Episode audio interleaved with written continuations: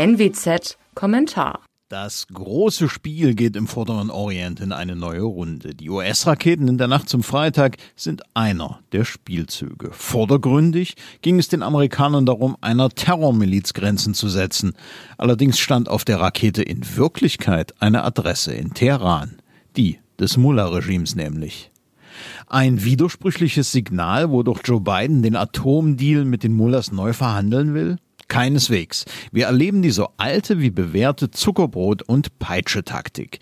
Der Iran glaubt, übrigens wie so mancher Iran-Appeasement-Politiker in Europa, in beiden einen weichen Partner gefunden zu haben. Anders sind die Erpressungsversuche der Führung in Teheran, die Vorbedingungen für Verhandlungen, die Ankündigung weiterer Urananreicherung nicht zu erklären.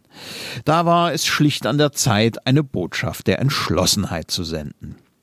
Nach der so richtigen wie gerechtfertigten klaren Kante gegen den Iran unter Donald Trump geriet die neue Administration mit ihrem auf Kompromisse ausgerichteten Iran-Kurs in die Gefahr, erpressbar zu wirken. Biden hat nun versucht, dem einen Riegel vorzuschieben. Ob die Botschaft verstanden worden ist?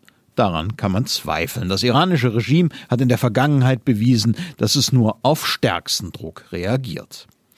Der Angriff macht jedoch ein Problem deutlich, auf das die Trump-Administration immer wieder verwiesen hat und das auch die beiden Regierung kaum ignorieren kann. Die iranische Einflusspolitik in der Großregion nämlich, die sich vor allem auf nichtstaatliche bewaffnete Akteure stützt.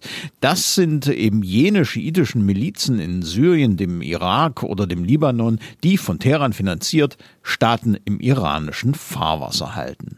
Biden muss dieses Thema in die Atomverhandlungen integrieren, will er den Vorderen Orient sicherer machen und nicht nur die Iraner beschwichtigen. Im Übrigen kommt, auch das ist eine Erfahrung der Vergangenheit, jede Lockerung von Sanktionen vor allem diesen schiitischen Milizen im Ausland zugute und nicht der notleidenden iranischen Bevölkerung.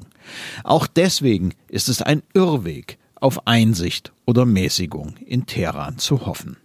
Mein Name ist Alexander Will. Bitte bleiben Sie uns gewogen. Sie hörten einen Kommentar der Nordwestzeitung.